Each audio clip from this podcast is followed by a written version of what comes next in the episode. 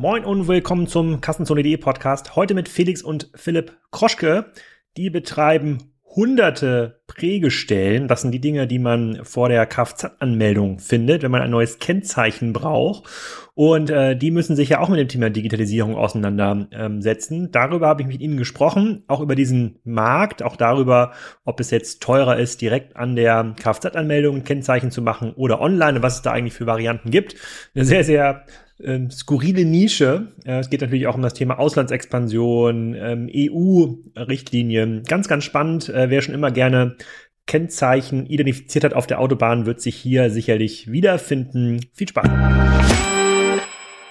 Heute im Podcast Philipp und Felix. Wir reden über Kfz-Kennzeichen. Äh, sicherlich ein nischiges Thema, was aber viele, viele Kassenzone-Hörer äh, schon äh, betreffen dürfte. So, ich weiß gar nicht, bei wem ich bei euch anfangen ähm, soll. Vielleicht kann mal der Philipp anfangen, kurz zu erzählen, ähm, wer er eigentlich ist und was die Kroschke-Gruppe eigentlich macht. Ja, moin moin an alle Zuhörer und äh, Zuschauer. Mein Name ist Philipp Kroschke, 44 Jahre alt, ähm, ich bin seit 17 Jahren im Familienunternehmen, dritte Generation, ähm, habe sozusagen einen ganz weiten Weg gewählt, nämlich durch äh, viele operative Bereiche hindurch, durch die Außenorganisation. Ähm, vielleicht ganz kurz erstmal, was machen wir? Sonst ist überhaupt nicht klar, welche Wege ich da gehen musste. Also die Christoph Kroschke GmbH ist im Kern, äh, oder haben wir angefangen mit Autoschildern. Äh, ähm, unsere Großeltern haben 1957 in Braunschweig angefangen, Autoschilder zu, äh, zu produzieren beziehungsweise zu prägen. Ähm, die Platine kommt äh, äh, war damals noch nicht von uns, sondern zu prägen, die Nummer drauf zu machen. Ähm, später in den 70er Jahren ist unser Vater dann mit eingestiegen und hat daraus ein Filialsystem aufgebaut. Ähm, wir haben jetzt äh, mittlerweile betreiben wir über 400 Standorte in ganz Deutschland. Äh, Idee ist immer, möglichst nah an der Zulassungsstelle zu sein. Wer jetzt äh, selber schon mal auf die Zulassungsstelle gegangen ist, kennt das vielleicht. Man kriegt dann da eine Kombination in die Hand gedrückt. Wenn man sie nicht schon vorher reserviert hat, geht raus und dort bekommt man dann seine Autoschilder in so kleinen Bütchen Stückchen. Ähm, davon betreiben wir äh, über 400. Irgendwann hat sich das Geschäftsmodell erweitert, ähm, denn der Autohandel oder auch Gewerbetreibende wollen nicht immer selbst auf die Zulassungsstelle gehen und nutzen da gerne Dienstleister. In dieses Segment sind wir auch eingestiegen ähm, und äh, betreiben über 60 Zulassungsdienste. Vielleicht nochmal zwei, drei Zahlen. Insgesamt verkaufen wir über unsere gesamte Organisation rund sechs Millionen Autoschilder und äh, führen rund eine Million Zulassungsdienstleistungen durch. Ähm, wir sind ein bisschen weitergegangen äh, noch. Äh, unser Vater hat äh, Ende der 90er Jahre ähm, den Deutschen Autodienst gegründet, äh, wo es, äh, wo unsere Kundschaft eher im Großflottensegment ist. Gründungskunde Europcar, da kann man das immer am schönsten mit erklären. Europcar hat schon teilweise bis zu 500 Zulassungen pro Tag. Die kannst du nicht mehr im, im, im händischen Doing abwickeln. Dafür mussten damals schon Prozesse aufgebaut werden, Schnittstellen gebaut werden, ähm, digitale Schnittstellen, womit dann in die Zulassung Zulassungsstelle eingeliefert werden konnte, weil das Zulassung, alles Zulassung auf einen Kunden an einer Zulassungsstelle sind. Und da haben wir sehr, sehr früh dann noch angefangen, unsere digitale Kompetenz aufzubauen. Mittlerweile äh, verbinden wir das sehr, sehr stark, aber ich glaube, da gehen wir später im Podcast nochmal mhm. drauf ein. Jetzt nochmal ganz kurz zu mir. Ich habe ganz früh damit angefangen, auch selbst in der Außenorganisation zu arbeiten, hatte äh, 50 ähm, Filialen, die ich betreut habe, sechs Zulassungsdienste und habe sozusagen das Geschäft von der Pike auf lernen dürfen. Was bedeutet es, äh, was, was bedeutet das Geschäft für unsere Kunden, die Zulassungsstellen ähm, und äh, teilweise natürlich auch für die Mitarbeiter ähm, und äh, ja, habe das, äh, habe später dann äh, den Indienst geführt und leite jetzt eigentlich immer noch den gesamten Operations-Bereich ich das schon seit 2012. Damals war für mich der Zeitpunkt, wo ich in die Geschäftsführung gegangen bin. Ähm, ja, genau. So viel erstmal zu mir. Und dann hast du noch jemand mitgebracht, hier den, den Felix. Das ist dein Bruder, dein Cousin. Äh, irgendwie verwandt scheint es schon zu sein. Ihr habt den gleichen Nachnamen. Felix, was machst du denn da bei Kroschkes? Ja, es ist mein Bruder, ähm, auch, auch glücklicherweise mein Bruder, also äh, bin ich auch ganz happy drüber. Bin genau zehn Jahre jünger, 34 Jahre alt und äh, Philipp hat es gesagt, er macht Sales und Operations bei uns. Ich mache bei uns alle kaufmännischen Bereiche, HR, Controlling, äh, Finance, aber auch den gesamten IT- und Produktentwicklungsbereich, Produktmanagementbereich, weil einfach da auch ja ganz andere Komplexitäten und Anforderungen mit einhergehen, worüber wir sicherlich heute nochmal sprechen werden. Und ja, begleite Philipp jetzt schon in dieser familienunternehmerischen Reise in dritter Generation so, seit fast sechs mal, Jahren. Also ich bin ja selber Kunde bei euch, habe ich hier im Vorgespräch schon ähm, erfahren. Jetzt versuche ich mal so die Customer Journey nachzubilden. So, ich glaube, mein äh, mein erstes Auto habe ich angemeldet. Wo war das, wird das gewesen sein? Das war schon in Kiel. Da bin ich auf der großen Zulassungsstelle in Kiel gewesen. Die ist beim City Park. Musste da irgendwie ähm, hab da irgendwie alles mitgehabt, Fahrzeugbrief, Fahrzeugschein, äh, TÜV, AU war damals, glaube ich, noch extra, das ist mittlerweile, glaube ich, ein äh, ähm, äh, Dokument. Und musste, musste auch Cash mitnehmen, es gab nicht keine C-Gerät, kann mich auch daran erinnern, da musste ich irgendwie drei Stunden warten, dann kam ich zu einem ich glaube, zu einem Beamten. Ähm, auf jeden Fall hatte der keine große Eile, diese Papiere zu prüfen, hat mir dann irgendeine Nummer zu, äh, sozusagen äh, zugesteckt und ich glaube auch die TÜV-Plakette habe ich am Nebenschreibtisch bekommen. Und dann habe ich vorher gelernt, haben mir meine Freunde gesagt, du darfst nicht zu den Schildermachern gehen im Gebäude, weil die sind extra teuer. Du musst quasi aus dem Gebäude raus auf die andere Seite der Straße. Die sind immer ein bisschen günstiger, da kostet so ein Nummernschild dann irgendwie 10 Euro 10 Euro weniger und dann war nach irgendwie drei Stunden sozusagen alles, ähm, alles vorbei. Und ich habe mich damals schon gefragt, muss das denn äh, so sein? So, jetzt komme ich an euch zurück und äh, da möchte ich jetzt natürlich jetzt mal die sozusagen diese Geschichte von innen heraus reflektiert sehen. A, stimmt das? Sind die Leute, die die Schilderdienste im Gebäude betreiben, immer teurer? Und B, äh, gibt es einen Grund dafür, dass die Menschen, die die Papiere initial äh, äh, äh prüfen, das noch sehr papierlastig machen und oft auch nicht so richtig, richtig schnell. Also, äh, ich muss ein bisschen schmunzeln. Also, Fun Fact, tatsächlich die Kieler Zulassungsstelle, also das Gebäude, haben wir gebaut mit einer Tochterfirma, mit der Autoservice Park GmbH. Ähm, das ist auch ein, äh, äh, das ist auch ein Geschäftsbereich gewesen, den, den unser Vater mal mit aufgebaut hat. Ähm, und in Kiel ist halt tatsächlich genau diese Situation. Also es ist immer noch sehr papierlastig. Das haben wir heute noch. Ähm, das ändert sich gerade durch das äh, durch das äh, Projekt IKFZ, ähm, wo es tatsächlich, äh, wo viele Prozessbausteine digitalisiert realisiert werden. Nichtsdestotrotz ähm, ist der wesentlichste Bestandteil einer Zulassung der Fahrzeugbrief, die ZB Zulassungsbescheinigung Teil 2, immer noch physisch. Das soll sich irgendwann ändern, ist es aber noch nicht und das ist tatsächlich am Ende auch so ein bisschen ein Hinderungsgrund, einen voll digitalen Prozess draus zu bauen, weil du tatsächlich immer noch diesen Medienbruch da drin hast. Ähm, nein, du müsstest nicht selber auf eine Zulassungsstelle gehen. Du kannst einen Dienstleister beauftragen. Du kannst es entweder bei deinem örtlichen Schildermacher abgeben, der für dich dann auf die Zulassungsstelle geht. Oder diesen Service bieten wir schon seit einigen Jahren an, kannst es auch abholen lassen bei dir zu Hause in der Firma und wir gehen für dich auf die Zulassungsstelle. Also hat meine Kumpel nicht Unrecht, möchte ich an dieser Stelle mal, mal, mal festhalten. Ja, aber es führt mich direkt Nein. zu Frage zwei. Wenn alles genormt ist, wie habt ihr das denn geschafft, da 400 Filialen aufzubauen? Und das muss ja ein Konsolidierungseffekt äh, ähm, gewesen sein. Das, es gab ja schon 1900 in den 50er Jahren, als sie gegründet wurden, gab es ja schon irgendwelche Leute, die diese Schilderdienste betrieben ähm, haben. Wahrscheinlich waren die Maschinen noch nicht so modern. Jeder, der mal in so einem kleinen Kiosk war, der weiß ja, die haben dann irgendwie so, die haben dann verschiedene ähm, Rohlinge, die legen so eine Maschine ein, legen dann die Buchstaben irgendwie drauf, dann zieht sich so eine Presse runter und das, das ist irgendwie. Ja. Absolut. Ich bin du kennst ja, dich ich, perfekt ich, aus. Ich ja jedes Wirklich. Geschäft so, aus einer Kassenzone-Sicht. Überleg mir so, wer verdient hier Geld? Warum stehen die hier ja. sozusagen? Wie sind die, wie sind die motiviert? Ähm, aber ihr habt das ja geschafft, das irgendwie zu konsolidieren. Ihr seid ja der Marktführer. Es wird ja wahrscheinlich an jeder Zulassungsstelle in Deutschland einen Kiosk von euch geben oder, oder fast jeden. Wie hat das geklappt? Fast. Fast. Also es gab tatsächlich, das ist schon so. Es gab nicht, wir sind nicht gekommen und bis dato wusste keiner, wie sie sich die Autoschilder besorgen und es gab ein komplettes Vakuum. Nein.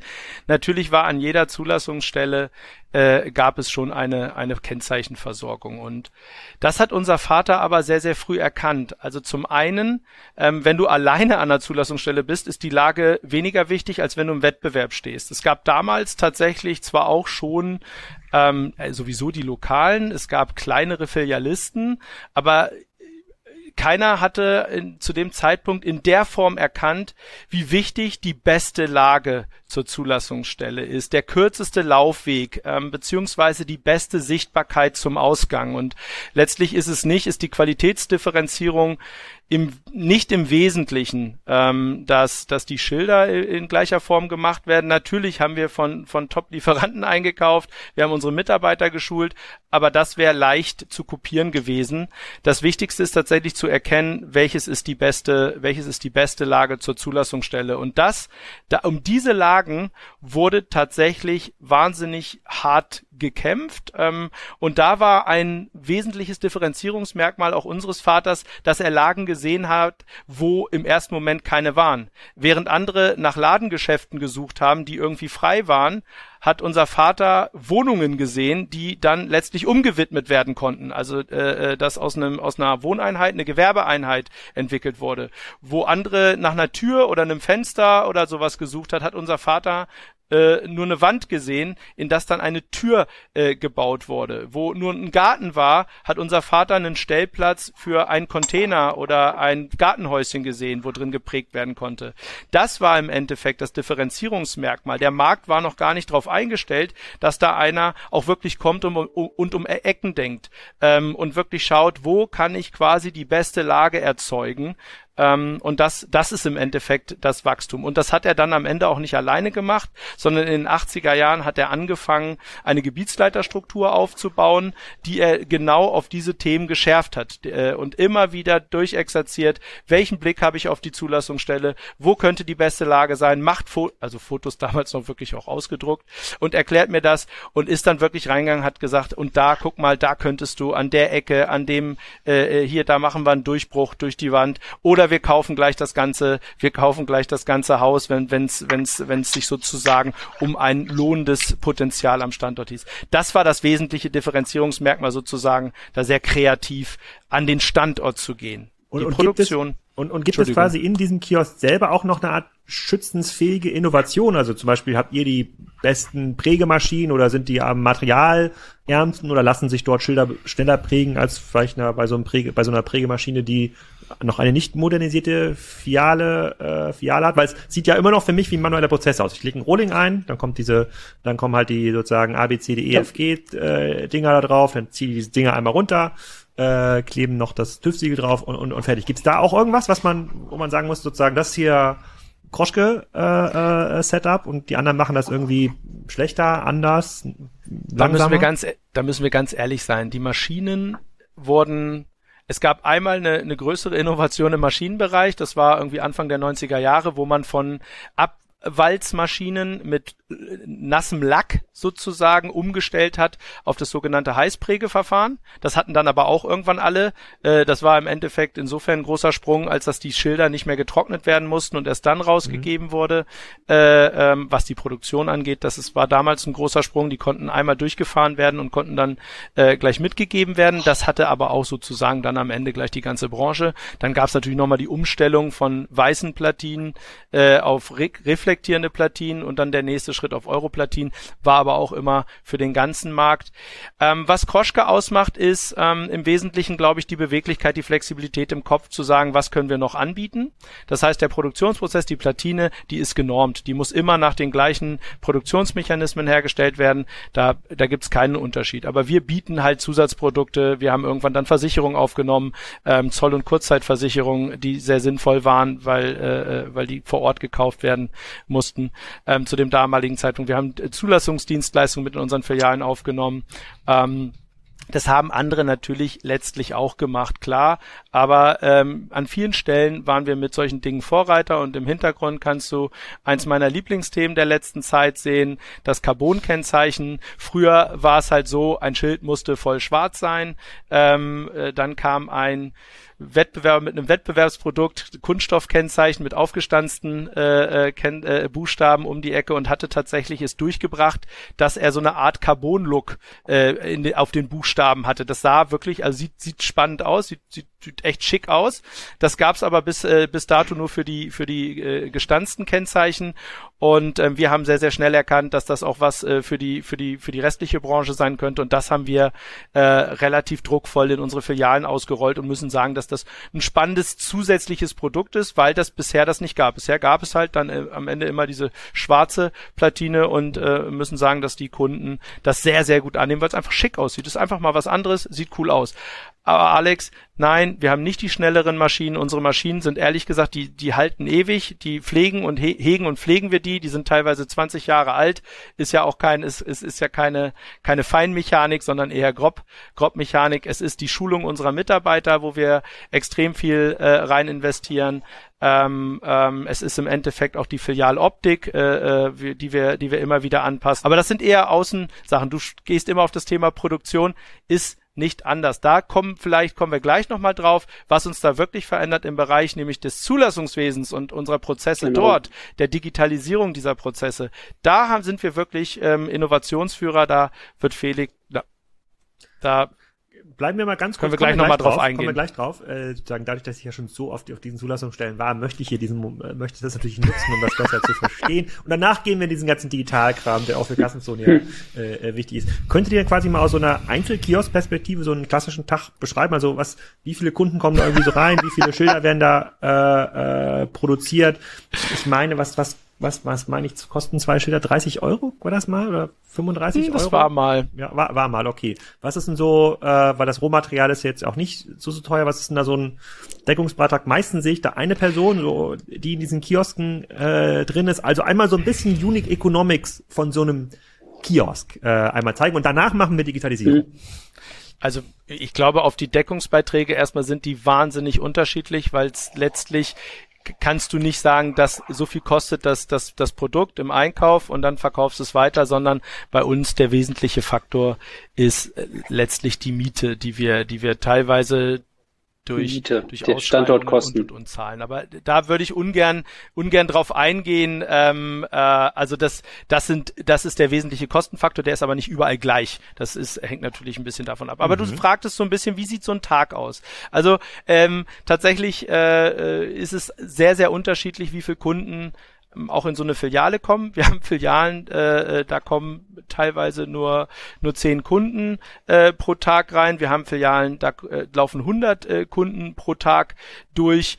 Ähm, das hängt auch ein bisschen mit den Öffnungszeiten zusammen. Wir, unsere Öffnungszeiten richten sich, wir sind ja nicht ein normaler Shop, kein normaler Einzelhändler, sondern für uns äh, macht es nur Sinn, dann offen zu haben, wenn auch die Zulassungsstelle offen hat. Also das mhm. heißt, unsere Öffnungszeiten richten sich komplett nach den behördlichen Öffnungszeiten gegenüber in der mhm. Zulassungsstelle.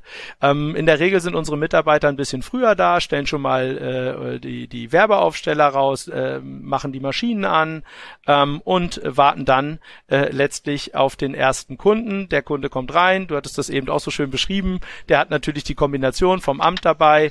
Ähm, äh, die, diese Kombination wird dann erst mit dem Klotzwerkzeug geprägt, dann eingefärbt und äh, dann dem Kunden übergeben. Ähm, äh, wir haben noch so ein paar Zusatzprodukte wie Kennzeichenrahmen, Schräubchen, Befestigungsmaterial. Wir haben das mal sehr, sehr ausgedünnt, ähm, weil wir haben alles Mögliche. Unser Vater hat schon angefangen, alles Mögliche zu versuchen. Wenn du schon einen Kunden hast, dann, äh, also wirklich, ob Eis, ob äh, Fleisch, ob, äh, also, also so hart, ne, so Beefy-artige Sachen, weil die da auf der Zulassungsstelle stehen oder rüberkommen, haben sie vielleicht ein Hüngerchen. Äh, also wir haben mal die, die wichtigsten Produkte von Kiosken oder Tankstellen, hatten wir uns mal äh, mit Leckerland angeguckt und haben überlegt, ob wir so eine Art Leckerland Top 10 bei uns verkaufen, haben das mal ausprobiert. Wir hatten mal mit äh, einer Firma hier aus Arnsburg, Vivanco, so kleine technische Geräte fürs Auto haben wir versucht. Ähm, was hatten wir noch? Sonnenbrillen, Sonnenhüte, also allen möglichen Quatsch. Ähm, am Ende sind wir immer Fotos machen wir, wir, Passfotos. Am Ende sind wir immer wieder drauf gelandet, genau, dass es ein, ein sehr, sehr enges. Tatsächlich hat sich auch herausgestellt, dass wir die wenigen Produkte viel, viel besser verkaufen, wo wir das Sortiment wahnsinnig fokussiert haben, ist, äh, ist, haben wir letztlich deutlich bessere Zusatzverkäufe. Mhm. Darauf konzentrieren sich unsere Mitarbeiter. Aber dann ist so ein, so ein Arbeitstag, dann klar gibt's natürlich Räume, Aufräumarbeiten, dann wird mal, werden mal die Platinen angeliefert, aber am Ende ist so ein Arbeitstag dann auch, auch schnell schnell vorbei. Ne? Wir haben ja zwei Kundengruppen, Entschuldigung Alex, zwei Kundengruppen vielleicht nochmal zum Verständnis. Bei uns kommt natürlich der Alex rein als Privatkunde, der irgendwo privat sein Auto gekauft hat, aber zu unseren Kunden zählen natürlich auch Versicherungsagenturen, die für ihre Kunden das durchnehmen, äh, durchführen, Autohäuser, die, äh, die, die ihre Zulassung, die ihren Zulassungsdienst schicken oder ihren Betriebsrentner schicken und Mitarbeiter dafür haben oder auch äh, der, äh, der, der kleine der Betrieb, Hast du gerade Betriebsrentner gesagt? Das ist ganz niedlich. Tatsächlich Autohäuser, die werden ja selten den Verkäufer schicken, der in der Zwischenzeit ähm, äh, Autos verkaufen könnte. Und häufig, es ist wirklich, es ist urig, aber das ist, wir haben immer gesagt, unser größter Wettbewerb im Zulassungsdienst ist der Betriebsrenter, nicht die anderen, sondern das sind dann Leute, die einfach so eine enge Verbundenheit zum Unternehmen haben in ihrer äh, ursprünglichen Tätigkeit nicht mehr unbedingt äh, äh, arbeiten können, aber die dann quasi diese Wege übernehmen, die total glücklich sind, dass sie noch fürs Autohaus was tun können, ähm, die damit noch im Kundenkontakt sind und die übernehmen dann äh, die Wege für das Autohaus. Das ist so. Das, mhm. äh, das ist an ganz vielen Stellen nutzt das Autohaus genau okay. diese, diese, diese Leute. Okay. Neuer Partner bei Kassenzone. Und wer könnte es anders sein als das mit 6 Milliarden bewertete Fintech Molly? Das wurde gegründet vor 20 Jahren von Adrian Mohl in Amsterdam und gehört mittlerweile zu den etabliertesten Payment-Anbietern in Europa und vor allem aber auch in Deutschland. Ihr kennt viele der Marken, die mit Molly arbeiten, zum Beispiel Koro oder Dreikorn oder Sushi Bikes und Reishunger. Molly ist so ein zentrales Dashboard im Bereich Payment. Das unterstützt ganz viele lokale Zahlungsmethoden, ist damit für Händler insbesondere im internationalen Umfeld sehr bequem, erhöht wohl die Conversion Rates und sorgt für Umsatzsteigerungen im Vergleich zu den Lösungen, die man sonst so lokal einsetzt und wo man halt sehr, sehr viel händisch verbinden muss. Ähm, es gibt ein Zusatzangebot, was für den einen oder anderen spannend sein kann. Das sind unbürokratische Finanzierungslösungen für Händler, also schnelle Kreditvergabe für bis zu 250.000 Euro, je nach Umsatz. Und mehr Informationen zu Molly findet ihr unter molly.com slash Kassenzone. Molly schreibt man M-O-L-L-I-E. -E. Also, hin da und abschließen. Okay, verstehe ich. Also sag mal, im Schnitt kommen 50 Kunden, die zahlen dann 40 Euro für zwei Schilder, sind 2000 Euro am Tag mal 20 Werktage. Äh, die Zulassungsstellen, die ich kenne, haben ja oft auch mal einen Tag zu in der Woche. Also oft mal einen Vormittag nur, Tatsächlich, äh, ja. nur auf. Äh, okay, und dann, äh, ja. okay, verstehe ich. Wir kommen gleich zu, äh, ich habe äh, schon einen digitalen Prozess für Schilder durchlaufen. Ähm, und zwar, das war für mein äh, für mein Moped. Also ich, äh, ich habe das im Vorgespräch gesagt. Ich habe so einen, ich, ich habe so ein Elektro-Dreirad, ja. ja, von Elektrofrosch Berlin. Das ist unsere fahrbare Schubkarre hier auf dem Hof. Kann ich jedem äh, empfehlen. Wir haben Modell Big äh, von Elektrofrosch Berlin. Sensationelle, sensationelles Investment. Ich bin auch werde auch nicht bezahlt äh, ähm, dafür. Und das hat ein Moped-Kennzeichen. Und ich, ich hatte das letzte Mal, als ich ein Moped hatte, da bin ich glaube ich zur Schule gegangen. Äh, und das wusste ich gar nicht mehr, wie das geht. Da musste man sich ja bei der Versicherung irgendwie melden und dann sagt man, hier ist das Moped hier ist. Äh, Bei der Versicherung ist, ähm, läuft das, genau. Ich weiß gar nicht, ob es einen Fahrzeugschein gab, aber es gab da irgendwas aus China, was da mitgeliefert wurde. Das habe ich da, konnte man irgendwie einstellen. Und dann habe ich dann zwei Wochen später einen Brief bekommen und da ist so ein Kennzeichen drin. Das bekomme ich jetzt einmal im Jahr, wenn ich quasi das erneuere. Das kostet irgendwie 25 Euro. Da gibt's ja schon, oder gibt's keinen TÜV. Ja, das, so, die wissen ja gar nicht genau, ob das Moped noch drei Räder hat und so. Ähm, das fand ich ganz interessant. Da scheint es ja offensichtlich zu gehen. Da ist ja dieser Prozess schon äh, vereinfacht.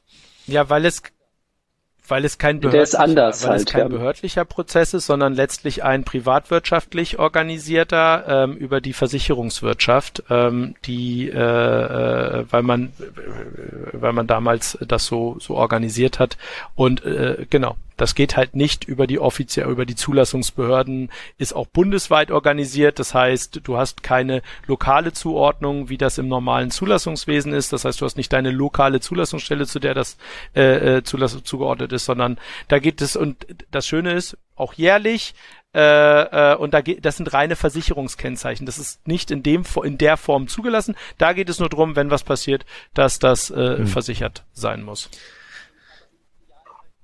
Und aber im Idealfall kommt die auch von uns, weil wir auch einen Großteil der großen Versicherungen äh, dort bedienen. Das ist ein total saisonales Geschäft, du sagst es ja auch gerade. Also das sind Jahresversicherungskennzeichen, äh, das heißt, die werden jedes Jahr wieder erneuert. Das heißt, äh, also zur Saison hin, wenn es quasi heiß wird, das Moped-Geschäft, ne, das sind dann ja März, April, das sind dann die Monate, wo das dann alles versandt wird, weil die Leute natürlich im Winter weniger mit den Mopeds äh, dann auch fahren. So, der Prozess ist so, weil einfach das Gefährdungspotenzial ganz anders eingeschätzt wird. Die fahren äh, ja auch nicht so ja, schnell die Mopeds. Das, äh, als 40 km/h kann man damit nicht, äh, nicht fahren mit dieser kleinen. Aber ich finde trotzdem, trotzdem sehr cool. Und jeder, der hier mit auf dem Hof mal ein bisschen Test gefahren ist äh, oder auf der Straße sozusagen, äh, mag da gar nicht mehr von loslassen. So, jetzt kommen wir mal zu dem digitalen Teil dieses ganzen äh, äh, Geschäftes. Die einzige Innovation, die ich so mitbekommen habe in den letzten Jahren, ist, dass man sein Kennzeichen hier wechseln muss, dass, wenn man umzieht. Da kann man es irgendwie behalten äh, und kann sich dann irgendwie äh, ummelden und braucht dann kein neues, äh, kein neues Kennzeichen. Ist das schlecht für euch?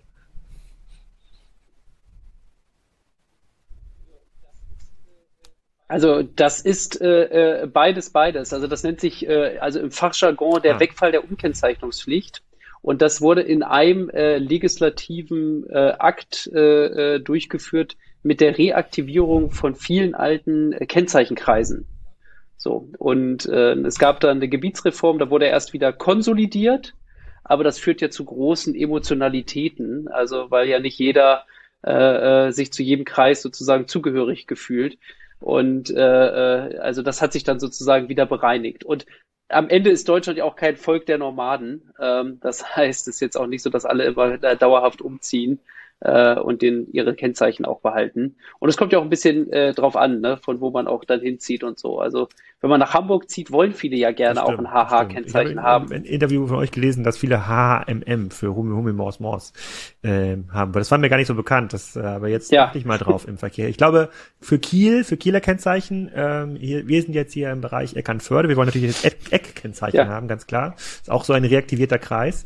Ähm, aber für, für klar, Kiel gibt glaube ich, die meisten Sachen. Ja, King, Kiel, Kiss, ähm, das, das glaube ich, gibt's die, das ist die maximale Anzahl aller Normalwortkombination, die ich bisher so gesehen habe. Aber erzähl doch mal, was sich davon überhaupt digitalisieren lässt. Wenn ich Kennzeichen online suche, gibt es dann schon irgendwie Schilderdienste, die mir dann sagen, hier sparst du die Hälfte, wenn du dein Schild schon online bestellst. Ich kann ja bei den bei den Zulassungsstellen mittlerweile online ja schon mir ähm, Kombinationen reservieren lassen. Ja, wenn ich unbedingt ein Eck oder ein Kiel oder ein Hamburg Kennzeichen haben möchte, dann kann ich das reservieren, online kostenlos, muss dann quasi irgendwie 12 Euro zahlen, wenn es dann auch wirklich äh, genutzt wird. Ich glaube, das ist eine Gebühr, die die Behörde erhebt. Könnt ihr mir gleich mal erklären. Aber was genau lässt sich denn da überhaupt digitalisieren? Am Ende des Tages komme ich ja um das die Abholung des physischen Schilds nicht drumherum. Oder irgendjemand muss ja, wie du schon sagst, den Fahrzeugbrief und Fahrzeugschein bei mir, äh, bei mir abholen als Kurierdienst. Also, ähm, wir sind natürlich jetzt schon relativ lange im, im Projekt IKFZ auch vertreten und ähm, Vielleicht noch mal ganz kurz zu dem Thema, ähm, es musste gesetzliche Änderungen ja geben, damit sich überhaupt Dinge digitalisieren lassen. Es ist halt nicht nur der Wegfall der Umkennzeichnungspflicht ähm, durchgesetzt oder umgesetzt worden, sondern zusätzlich auch der Weg, also bei Umzug, sondern es ist auch umgesetzt worden der Wegfall der äh, äh, der der Umkennzeichnungspflicht bei Halterwechsel. Ein ganz ganz wichtiger Punkt. Also man ah. hat gesetzliche Voraus äh, äh, also man hat gesetzliche Voraussetzungen geschaffen, damit äh, insbesondere für den für den Fall, dass du äh, dass ein Verbraucher an oder ein ein Fahrzeugeigentümer einem anderen sein Fahrzeug verkauft, dass das Kennzeichen dann am am Fahrzeug dranbleiben kann, denn das äh, äh, äh damit ist der physische Kennzeichenwechsel quasi obsolet. Man gibt also und das das übrigens nicht nur kreisseitig, äh, äh, sondern ähm, äh, ich als Philipp Kroschke könnte äh, mit einem OD-Kennzeichen dir, Alex, äh, mein Auto verkaufen und du sagst, ähm, oder ich sage, ich möchte das nicht behalten und du sagst, weißt du was, ist mir auch egal, äh, ich habe keine, keine Lust, äh, da jetzt nochmal irgendwie äh, Autoschilder kaufen zu gehen, dann kann das Kennzeichen am Fahrzeug dranbleiben, muss nur umgemeldet werden. Und musst, und das du, das, musst du das akzeptieren, wenn ich dein Auto kaufe? Musst du das akzeptieren, äh, wenn ich dein Kennzeichen Sonst geht es will? nicht. Wenn ich es dir nicht, wenn ich, wenn ich es ah. behalten möchte, bin ah, okay. ich sozusagen, habe ich, hab ich das Hoheit, nicht das hoheitliche Recht, ah, okay. das ist, das ist das falsche Wort dafür, aber ich muss es, ich muss sagen, ich möchte es dir mitgeben. Ansonsten würde ich das Auto abmelden oder oder sonst wie. Ja. Und äh, du äh, musst es auch wollen. Ja. Du musst auch sagen, Machen ich habe Bock äh, in, in, ja. in Eckernförde mit einem OD rumzufahren. Ähm, also das ist das ist eine gesetzliche Vor äh, Vor äh, Entwicklung, die sozusagen das Thema Digitalisierung dann oh. ermöglicht. Dann hast du natürlich Portale. Du musst ja am Ende haben, was, was gemacht worden ist im, im, im IKFZ ist, man hat eine Art digitale Antragsstrecke. Da werden dann die Daten gesammelt, die notwendig sind, um eine Zulassung durchzuführen. Das musste gebaut werden. Ähm, letztlich ist es so, man muss sagen, ähm, die, was jetzt bis jetzt erreicht ist, es gibt äh, äh bisher drei Stufen, die umgesetzt worden sind. Stufe 1 äh, gibt es schon seit 2015, das ist die digitale äh, oder elektronische Abmeldung oder äh, Außerbetriebssetzung. Ähm, dann gibt es die Stufe 2, das ist die sogenannte Wiederzulassung. Ähm, und dann gibt es die Stufe 3, das ist die Zulassung für Privatpersonen, also äh, äh wie soll man sagen, na, natürliche, natürliche ähm, ja. Personen, Neuzulassungen. Ähm, das muss man auch mal festhalten. Da, da sind bestimmte Prämissen gesetzt worden. Vielleicht noch, oh Gott, ich könnte hier, ich könnte hier stundenlang, äh, machen wir vielleicht noch einen zweiten gleich zum Thema E-Kfz. Was dafür im Übrigen auch gemacht werden muss, es mussten neue Siegel äh, entwickelt werden, weil du die digitale Abmeldung nur machen kannst von Fahrzeugen, die nach 2015 zugelassen wurden und dann auch dieses besondere neue Siegel, was du ja abkratzen können musst. Darunter befindet sich ein Code und mit diesem Code kannst du dein, dein Fahrzeug dann äh, erst abmelden, damit da eine Verbindung zwischen den Daten und dem tatsächlichen äh, Kennzeichen, das muss ja entwertet werden. Es muss ja sichergestellt sein, dass wenn du ein Fahrzeug abmeldest, dass du nicht weiter mit den Kennzeichen durch die Gegend fährst, sondern damit musste eine Entwertung stattfinden. Also das hat man auch. Oder muss das Siegel so abziehen und auf dem Siegel nee, auf der nee, Rückseite? Ab, oder? Abkratzen musst du es. Du musst es abkratzen, sowohl am Kennzeichen ja. und damit eine, damit eine, ist. damit eine Verbindung zwischen deinem Kennzeichen, dir und deinem äh, Fahrzeugschein hergestellt wird, gibt es im Fahrzeugschein auch nochmal ein solches Siegel. Und und dort, da muss man es abrubbeln und dahinter befinden sich Codes und die müssen sozusagen digital zusammengeführt werden. Das hat man aber digital, diese Strecke hat man digital schon gebaut. Die Herausforderung war, wir haben ein föderalistisches System in Deutschland. Ähm, das bedeutet, es reicht nicht, dass das Bundesverkehrsministerium sagt, wir machen das jetzt und dann wird umgesetzt, sondern die Zulassung wird auf Länderebene organisiert. Oh, und äh, jetzt, genau, genau, du, ich, du, ich merke schon, da klingelt's. Und dann sagt, tatsächlich ist es sogar in den Ländern ist es den Zulassungsbehörden äh, auch, auch äh, überlassen worden, wie schnell sie sozusagen die digitalen Voraussetzungen für diese Zulassungen oder Abmeldungen und für diesen IKFZ-Prozess schaffen. Deswegen haben wir in Deutschland eine komplett heterogene Situation, also mit einer voll digitalen Zulassung, die für mich, also ich, wenn ich mich frage, wie muss eine voll digitale Zulassung sein, ist die orts- und zeitunabhängig. Außerdem spart sie mir Zeit, es muss schneller gehen und im besten Fall noch Kosten. Und tatsächlich ist es, ähm, das Kostenthema könnte sein, dass das, dass, dass, dass das funktioniert, aber tatsächlich da noch, dass noch nicht jede Zulassungsstelle da mitspielt oder mitmacht, ähm, weil die teilweise erstmal andere Themen umsetzen mussten, haben wir ein heterogenes System. Das heißt, du kannst gar nicht überall aktuell digital dein Fahrzeug zulassen oder abmelden oder was auch immer, ähm, weil es föderalistisch ist. Das möchte man natürlich ändern auf Bundesebene, weil das konnte, äh, äh, äh, macht natürlich so ein bisschen die Idee einer digitalen Zulassung kaputt. Ähm, aber das ist die Situation, in der wir uns jetzt aktuell noch aha, befinden. Aha, verstehe ich, verstehe ich. Wenn ich jetzt an eurer Stelle wäre und mir quasi das, diese ganzen Sachen ähm, anschaue, und das war mir gar nicht klar, dass das ein föderalistisches System ist. Äh, ich dachte, das wird irgendwie zentral geklärt. Das erklärt einiges, warum äh, die Dinge so laufen. Ähm, dann würde ich ja sagen, dann würde ich ja voll dagegen ja. argumentieren und sagen, hey, wenn, wenn man das jetzt äh, in die Cloud nimmt und, keine Ahnung, mach jetzt NFT-Nummernschilder oder sowas, sagen, da ist ja dem Betrug Tür und Tor geöffnet. Sieht man jetzt ja auch in irgendwie gefühlt einmal die Woche kommt irgendwie eine Reportage äh, von diesen irgendwie Leasing-Autos, die in Polen angebietet werden von obskuren Firmen, die dann irgendwie in Deutschland äh, sozusagen sozusagen weiterverkauft werden. Die gehören aber gar nicht den Leuten, die sie dort verkaufen, weil in Polen braucht man eben nicht den äh, Fahrzeugbrief, da braucht man nur den Fahrzeugschein oder in Tschechien. So, da scheint ja momentan ein riesiges Betrugspotenzial zu sein. Und ihr habt ja jetzt ja diese Filialen, ne, sozusagen, die sind ja ein wesentlicher Teil eures Geschäftes dann, dann wäre es ja in meinem Interesse, also nicht als Kunde, sondern als Kroschke, sagen, naja, also dieser physische Abgleich, ob die Person, die das Auto da haben, will, wirklich die eine richtige Person ist, der gibt ja schon ein Sicherheitselement da rein. Wenn das jetzt alles digital funktionieren würde, da könnte es ja sein, dass ich jetzt irgendwie äh, von Philipp äh, die Daten klaue von seinem E-Brief oder E-Fahrzeugschein, äh, die dann hier in Eckernförde anmelde und dann komme ich da morgen vorbei und hole mir, da, und hol mir ein Auto ab. Ähm, so, also ich will jetzt hier quasi nicht den Betrug irgendwie Tür, Tür und Tor öffnen, aber wenn ich mir jetzt das Geschäftsmodell anschaue, dann ja. profitiert er erstmal davon, dass es einen physischen Kontakt gibt, oder? Ja, das ist absolut richtig. Also das ist total korrekt. Ähm, aber nichtsdestotrotz können wir ja die Digitalisierung nicht aufhalten, sondern wollen viel lieber natürlich irgendwie hm. zentralen Part da drin spielen ähm, und sehen uns da auch in einer sehr, sehr guten Position. Weil das eine ist, dass wir auch der sind, der die meisten Privatkunden hat, ähm, die Zulassungen abwickeln. Aber wir wickeln ja auch das gesamte Autohausgeschäft ab für viele große Autohausgruppen. Also das gesamte nicht, aber wir sind da ja auch absoluter Marktführer bedienen über 12.000 Autohäuser.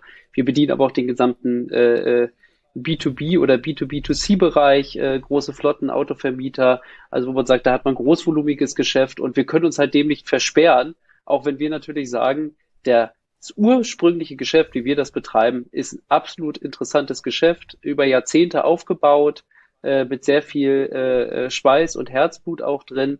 Aber wir wollen nicht wegradikalisiert werden, sondern wir wollen, wenn selber äh, die Radikalisierung mitgestalten und da unsere Erfahrung auch mit reinbringen und auch die bestehenden Schnittstellen auch mit rein. Alex, aber im ganz, Grundsatz hast du recht. Kurz noch, man kann auch im physischen Prozess betrügen, wenn die kriminelle Energie, und das haben wir auch gesehen, du kannst ja quasi, was ist, also was passiert denn da?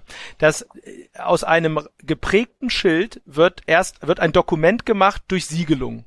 Die Siegelung findet auf dem Amt statt. Das ist ein sogenannter hoheitlicher Akt. Das darf ich gar nicht. Also das hat man äh, bei Kurzkennzeichen gab es das früher, dass du als Verbraucher oder als Nutzer durftest du dir selber das Siegel aufkleben. Das war gesetzlich äh, äh, verankert. Das haben dann teilweise wir gemacht, weil du es nicht jedem Einzelnen mitgeben konntest. Das lag dann, da lagen diese, hatten wir in den Prägestellen, hatten wir selber so diese kleinen äh, Dinger, wo die ganzen vielen Siegel drin waren. Das hat man irgendwann, weil es genau da zu Betrug gekommen ist, hat man gesagt, nein, das darf der Verbraucher, der Endverbraucher darf das nicht mehr. Das ist auch das ist ein, ist ein hoheitlicher Akt. Damit hat man versucht sicherzustellen, dass ähm, das Kennzeichen tatsächlich auch als Dokument und dann nur an diesem Fahrzeug. Aber ähm, natürlich gab es dann auch Menschen mit genug krimineller Energie, die die die die Kennzeichen abgepiddelt haben, äh, die äh, sag schon, die äh, die äh, äh die die ähm, Siegel abgepiddelt haben, falsche Siegel drauf gemacht haben, das an Fahrzeuge, das das gab's auch in Deutschland. Ähm, also es ist halt äh, auch unser jetziges System ist vor genügend krimineller Energie nicht geschützt. Mhm. Ne? Und ähm, in der Zulassung vielleicht auch da nochmal ganz, ganz wichtig, was auch das Thema Digitalisierung bei uns treibt, ist, im Zulassungsprozess ist es im Wesentlichen die ZB2, die dein das sogenannte Verfügungsrecht dokumentiert. Das darf nicht fälschbar sein. Damit hat man in Deutschland versucht, aber äh, dadurch, du kannst es nicht kopieren, da ist eine Druckstücknummer drauf, die das Dokument mit einer eigen Einzigartigkeit versieht. Die, die, die Dokumentenstruktur ist eine ganz besondere. Äh, äh, die Drucker dafür sind letztlich ganz besondere. Also das, da hat man schon versucht, sowohl das, das, das den Eigentumsnachweis nicht fälschbar hinzubekommen und das Thema Siegelung der Kennzeichen ist natürlich auch nochmal. Aber wenn du nur genügend Energie besitzt, geht das natürlich, seien wir ehrlich. Ja.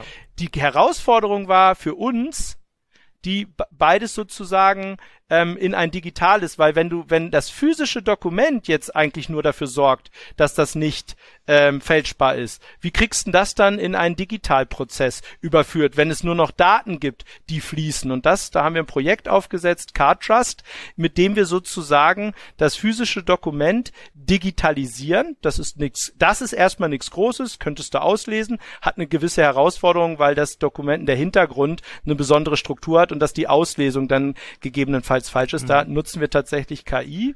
Aber diese Daten, die wir dort dann rausgezogen haben, signieren wir in der Struktur, in der wir sie rausgezogen haben und legen sie dann auf der Blockchain ab.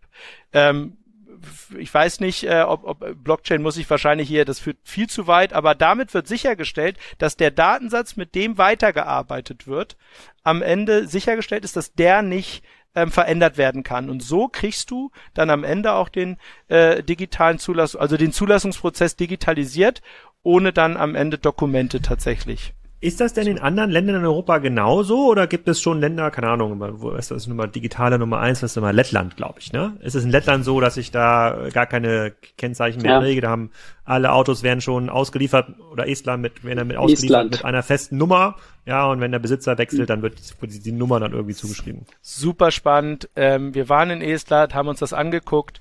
Also ich sag's mal so, aus einer unabhängigen Sicht muss ich sagen, geiles System, wirklich super, kundenzentriert, ähm, natürlich eine Gefahr für unser Geschäftsmodell, aber letztlich ähm, sind es ja genau diese Modelle. Wenn, mhm. wenn der Kunde es gerne nutzt, dann wird er, wird er unser, äh, unseren Prozess irgendwann tatsächlich nicht mehr nutzen. Wir müssen, also es ist tatsächlich so, Estland ist ein absoluter Vorreiter. Ähm, äh, da ist das Schild von vornherein am Kennzeichen dran.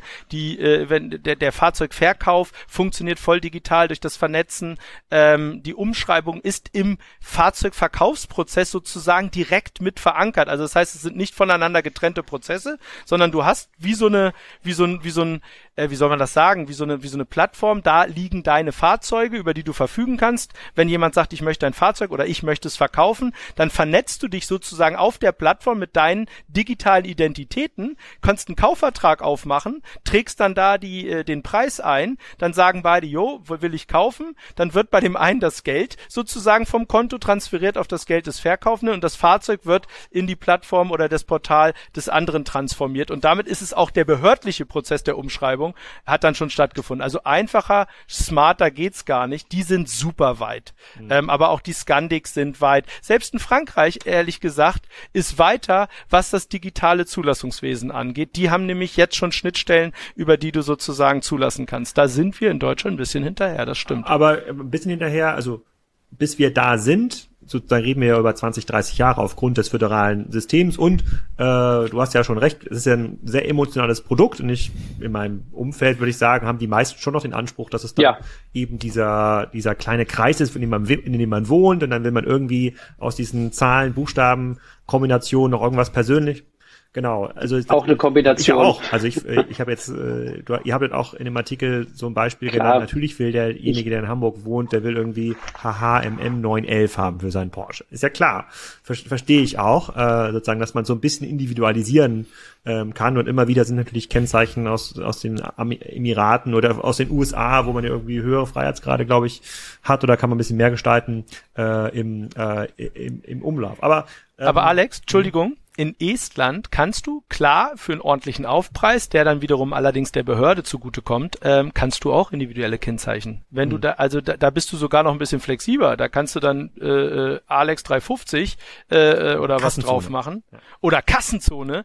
Ähm, das, äh, äh, äh, das geht da schon. Ne? Ähm, also das ist nicht, dass du nicht individualisieren kannst. Da ist nur diese Emotionalität bei den Menschen nicht so hoch. Die finden den, den, den, den, den, den digitalen Prozess äh, da überwiegt die Einfachheit des Prozesses gegenüber der Individualisierung des Kennzeichens. Aber du hast schon gerade so ein bisschen die, die größeren äh, Autos, äh, die, die, die, die teureren Luxusautos, da hast du schon Leute, die sich darüber auch nochmal nach draußen zeigen, mhm. dass sie hier richtig, richtig Kohle haben. Das hast du da schon. Aber das ist jetzt, das ist jetzt alles, wir reden jetzt ja immer noch von einzelnen Ländern und Länderinteressen. Das ist jetzt nichts, wo die Europäische Union sagt, hey, lass das mal auf eine übergeordnete Ebene ziehen. Es wäre total cool, wenn alle so ein EU-Kennzeichen äh, ähm, haben und dann äh, und, und die, die Grenzen sind ja offen, äh, dann lasst uns das auch entsprechend äh, ähm, zeigen. Und dann, da wäre natürlich dieser Scherz äh, dann nicht mehr möglich in Deutschland, der immer erzählt wird, wie markieren wir schlechte Autofahrer mit gelben Kennzeichen. Aber äh, das ist äh, das, äh, äh, das Ja, die könnten aus Frankreich, genau, die können die ja können, überall herkommen. Aber, das ist jetzt, äh, aber ich hätte jetzt gedacht, das ist ja so ein, UK, das ist ja ein prädestiniertes ja. Thema eigentlich für die EU. Das ist es aber nicht bisher. Ja, es gab da, na, es gab da schon auch Bestrebungen, also eine europäische Fahrzeugzulassungsverordnung zu erlassen, aber man konnte sich äh, in der Kommission nicht äh, einigen. Also da wollte jeder wieder seine nationalen Interessen durchdrücken. Und dann ist der äh, Entwurf, den es dort gab für diese europäische Fahrzeugzulassungsverordnung, letztlich in 2017 gescheitert. Und okay, seitdem ich, wurde das ähm, nie wieder aufgegriffen. Vielleicht könnt ihr dann von euch nochmal sozusagen erzählen, wie weit man diese Digitalisierung eigentlich treiben kann. Ja, es gerade schon, äh, Philipp hatte gerade schon mit der äh, Blockchain argumentiert, aber solange eigentlich dieser physische Übergang noch da ist, da ist irgendwie ein Beamter, der muss die Papiere kontrollieren oder jemand in so einer Behörde muss der Papiere kontrollieren, egal ob es jetzt die Europcar, der Europcar-Stapel ist mit 500 ähm, Anmeldungen ähm, oder irgendwie von einer Privatperson mit einer Anmeldung alle alle zehn Jahre. Ähm, da, sozusagen diese Grenze lässt sich ja erstmal nicht knacken. Also was könnt ihr machen. So das Kioskgeschäft habe ich verstanden. Ihr müsst irgendwie in der Nähe sein und da muss es irgendwie Bonbons geben und das muss irgendwie nett aussehen und idealerweise soll das irgendwie nicht total verraucht äh, dort wirken äh, in diesem in, äh, in diesem Kiosk und dann kriegt man damit glaube ich schon ein ganz stabiles Geschäft hin. Ähm, aus Kundenperspektive ist aber natürlich ganz klar so, dass sich jeder diesen Weg zu dem zu der Behörde sparen will. Also ich, ich jetzt ja niemand, der sich irgendwie freut, zur Zulassungsstelle zu gehen, sondern alle fragen sich, hey, wann ist denn da am wenigsten los? Und äh, nee, letztens muss ich auch schon wieder fünf Stunden warten. Das ist ja quasi, ist ja überhaupt nicht mit einem positiven Event äh, verbunden. Also, die, also eine, ist keine positive Experience. Das heißt, es gibt ja schon einen großen Drang, auch, auch eine große Möglichkeit ja auch für euch, quasi einen großen Teil dieser Experience zu, äh, zu digitalisieren. Gott, da muss ich echt total vorsichtig sein, weil äh, nicht, dass, dass wenn, wenn der, der Podcast rauskommt und ich das so bestätige, äh, alle Zulassungsstellen sagen, warte, Kroschke, du hast uns echt schlecht gemacht. Nein, es stimmt natürlich. Also, ja. ich glaube, es ist keiner froh, einen Behördengang zu machen. Das ist, man kann mit seiner Zeit sicherlich schönere Dinge anfangen, ähm, aber es gibt sehr, sehr unterschiedliche Zulassungsstellen. Es gibt Unterschiede, wie, wie schnell das, äh, wie schnell das läuft. Mittlerweile gibt es ja auch Terminvergabe, das heißt, die Wartezeiten sind da reduziert worden. Also da gibt es wirklich große Unterschiede. Das muss ich hier einmal, einmal einmal kurz feststellen. Aber ja, natürlich. Aber weißt du, was es vor allen Dingen auch verändert? Also zum einen gibt es halt die, den Wunsch sozusagen, es zu digitalisieren. Ähm, das andere, was auch wahnsinnig viel verändern wird, ist die Art, wie Autos verkauft werden. Es ist ja nicht nur so, keiner hat da groß Lust drauf. Aber Alex, ähm, die Sache ist ja die, dass groß Lust drauf werde ich aufwiegen mit dem, was ich dafür zahle. Und tatsächlich gibt es ganz viele Menschen, die sagen, nö, das ist mir nicht wert. Da, also ne, entweder äh, hole ich mir da meine Kennzeichen im Internet oder ich gehe noch mhm. mal raus aus der Zulassungsstelle. Und ganz ehrlich, die Zulassungsdienstleistung, äh, äh, die bezahle ich schon mal gar nicht. Wir haben uns damit aufgestellt und tatsächlich ist da auch ein wachsendes, ist das auch ein wachsender Markt, weil Menschen tatsächlich so denken und sagen, ob das nun schön oder nicht schön ist auf einer Zulassungsstelle, wie wie gut die arbeitet. Aber natürlich musst du dir erstmal Zeit nehmen und dann gibt es Menschen, die sagen, nein, meine Zeit ist mir wichtiger. Ich äh, ich nutze einen Dienstleister. Und das, das Angebot machen wir und äh, führen auch äh, mittlerweile rund 50.000 Zulassungen ähm, für Privatkunden durch, die uns direkt beauftragen, also die nicht aus einem Autohausprozess kommen ähm, äh, oder oder äh, in einem anderen Prozess. 50.000 pro Jahr? 50.000 pro Jahr. Jetzt mal mhm. ganz kurz, ähm, wie groß ist dieser Markt? Wir sprechen von in Normalzeiten von rund 11 Millionen Zulassungen, die mhm. pro Jahr äh, durchgeführt werden. Ähm, äh, um und bei 3, irgendwas, ja. 3,6 Millionen neu äh, und äh, 7, jetzt bitte nicht drauf festmachen, ich bin nicht der, bin nicht der Mathematiker, ja, weil die, die aktuellen Zeiten sind ja eben ein bisschen sehr bewegt. Ne, 7, irgendwas Millionen gebraucht umschreiben. Das teilt sich auch nochmal auf und da sind natürlich 50.000 Stück, äh, 50.000 Zulassungen jetzt noch keine riesenrelevante Größe. Aber nochmal ganz kurz, was, es ist ja nicht nur die Digitalisierung des Zulassungswesens oder dass es, dass es unkomfortabel ist, aber du siehst ja viel eher, dass in einem Verkaufsprozess vom Fahrzeug, wo das ange mit angeboten wird, ähm, tatsächlich äh, der, der, der Käufer auch eher geneigt ist, diese Bequemlichkeit mitzunehmen. Im Autohaus ist das gang und gäbe. Was jetzt aufkommt, sind voll digitale Fahrzeugvertriebsmodelle. Das heißt, du kannst dir das Auto schon auf einer, auf einer Website aussuchen. Wir kennen das von mobile.de oder Autoscout24. Die gehen jetzt aber noch einen Schritt weiter und sagen, das ist nicht nur, ich suche mir das aus und muss dann wieder mit einem Verkäufer sprechen, sondern du kannst es anklicken wie in einem E-Commerce-Shop, kriegst dann eine Finanzierungsart, äh, äh kriegst äh, am besten noch eine Versicherung mit. Und in diesem Prozess, da sind wir gerade dabei, auch einen Zulassungsbaustein mit zu integrieren, damit du sozusagen genau diese Bequemlichkeit, die du aus dem Autohaus kennst, sagen kannst, ach weißt du was, komm, mach die Zulassung gleich mit. Am besten stell mir das Auto noch vor die Haustür. Der eine oder andere kennt die, die LKWs von Kazoo oder auch Auto Hero, äh, diese tollen, äh, Auto Hero hat diese starken Glas äh, äh, aufbaut und die Leute wollen sich das dann hinstellen lassen. Das muss dann fertig zugelassen sein. Stellt mir, stellt's mir hin, es ist fertig zugelassen. Und das verändert gerade auch nochmal ein Stück weit den Markt. Und da braucht's auch digitale Bausteine, wo wir sozusagen in diesen digitalen Prozess äh, uns integrieren. Ja, okay, ich, ich hatte auch noch gar nicht drüber nachgedacht, dass natürlich äh, durch die geringere Verfügbarkeit von von äh, Neuwagen und auch dieser Gebrauchtwagenmarkt natürlich deutlich ja, behäbiger will ich jetzt nicht sagen, aber wahrscheinlich ist einfach weniger Turnaround, wenn weniger Free Float ähm, drin ist der, genau, der hängt da dran. Ne? Wenn keine Neuwagen kommen, fehlen sozusagen auch die ja. Gebrauchten, die dann in den Gebrauchtwagenmarkt ja, äh, kommen, wenn die Leute Auto nicht an neue Fahrzeuge verkauft, kommen. Äh, für 9.000 Euro. Ich glaube, das gleiche Auto kann man jetzt wieder für 15.000 äh, kaufen. Das ist ein total stranger, total stranger Markt. Ähm, äh, ich habe quasi auch schon mal die Dienstleistung privat in Kauf genommen äh, bei der bei der Zulassung. Da bin ich quasi mit den meinen alten Nummernschilder irgendwie hin für ein Auto, das umgemeldet werden musste, hab dann äh, der in diesem Schilderkiosk äh, das alles abgegeben mit äh, mit einer Vollmacht, ich glaube mit einer Ausweiskopie, so zwei, drei Sachen, die man irgendwie braucht und dann genau, genau konnte ich, dann konnte ich SEPA Lastschrift, korrekt, ne, die Kfz-Steuer. Äh, dann konnte ich am nächsten Tag dann zurückkommen, was abholen. Ähm, dann habe ich mich erinnert, sozusagen, warum machen das denn nicht irgendwie alle? Also klar, du hast recht, ich gebe Philipp recht, äh, dass viele sich einfach diese 20 Euro Gebühr sparen wollen, weil da geht ja jemand rüber mit diesem Schilderpaket, ja, und muss das irgendwie abgeben an den äh, an den, Mita an den Mitarbeiter dort, der das dann ähm, der das dann einträgt. Und dabei ist mir eingefallen, dass das früher ging das irgendwie nicht. Da, hat, da hatte ich quasi nur ein Auto zur Verfügung, da konnte ich niemanden fragen und da musste man mit dem Auto mit den alten Kennzeichen dahin, musste dann irgendwie abbauen, damit die dann entwertet wurden in der Zulassungsstelle und konnte sich dann die neuen ähm, anbauen. Da haben dann die in dem Schilderkiosk die Leute dann noch die Bohrlöcher quasi als Schablone genommen und kommen dann noch mal so durchbohren. Früher gab es noch nicht diese schicken Klick-System. Äh, äh, ist das immer noch so? Also kann ich eigentlich, wenn ich mein Auto neu gekauft habe, dann hat der Verkäufer gesagt, hey, ich erlaube dir, damit bis nach Hause zu fahren, dann meldest du es bitte um.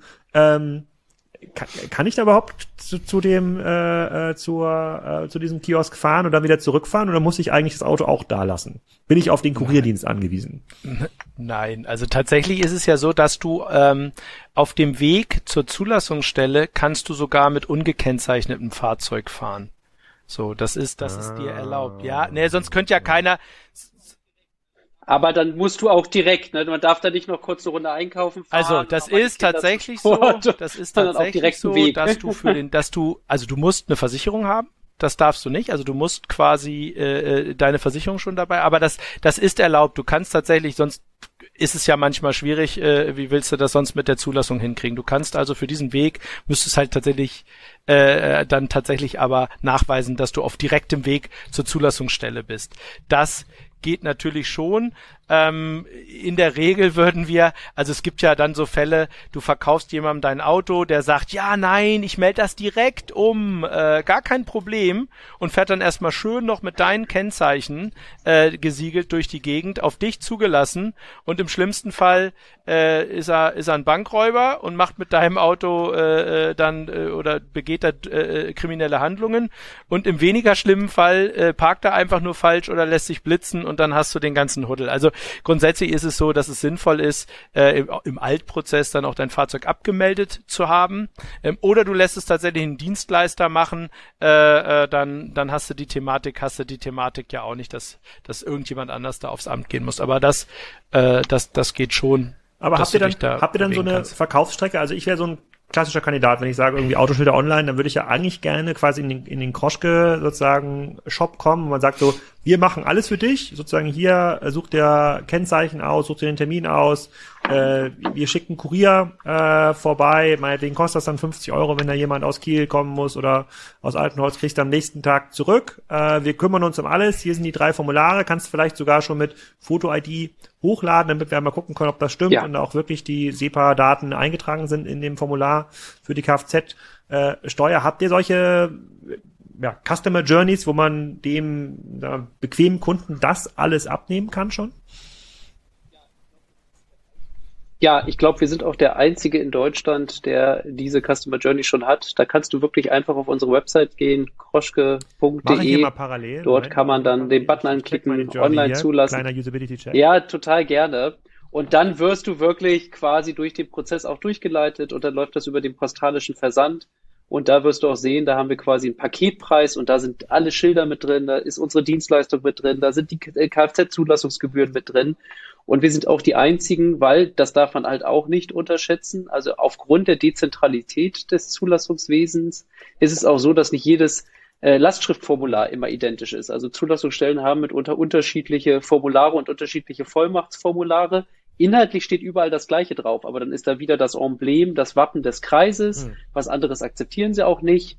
Und äh, das ist dann bei uns alles hinterlegt. Und wir können dir auch schon sagen, wie lang deine Zulassung dauern wird, weil wir auch wissen, wie sind die Wartezeiten aktuell auch an den Zulassungsstellen? Ist das eine Zulassung, die wir innerhalb von 48 Stunden oder 72 Stunden äh, äh, schaffen? Oder ist das jetzt sogar, weil das eine Zulassungsstelle ist, äh, äh die gerade äh, äh, sehr stark gefragt ist oder personell äh, etwas schwächer aufgestellt ah, okay. ist, dass es dann fünf Tage braucht. So, das kannst du alles mit uns quasi in dem Prozess schon machen. Da musst du ja, nicht mal zu einem Kroschke-Standort kommen. Das probiere ich beim nächsten Mal auf jeden Fall aus. Wo, kannte ich aber zum Beispiel gar nicht. Ich würde sagen, ich bin schon Autofan und versuche schon so digitale Sachen äh, ja. äh, zu nutzen, wenn es die irgendwie gibt. 120 Euro finde ich jetzt quasi all in auch fair. Ich glaube, vor Ort kostet dann, wenn man dann selber hinfährt und sowas, kostet ja immer noch 50 Ist es, ja.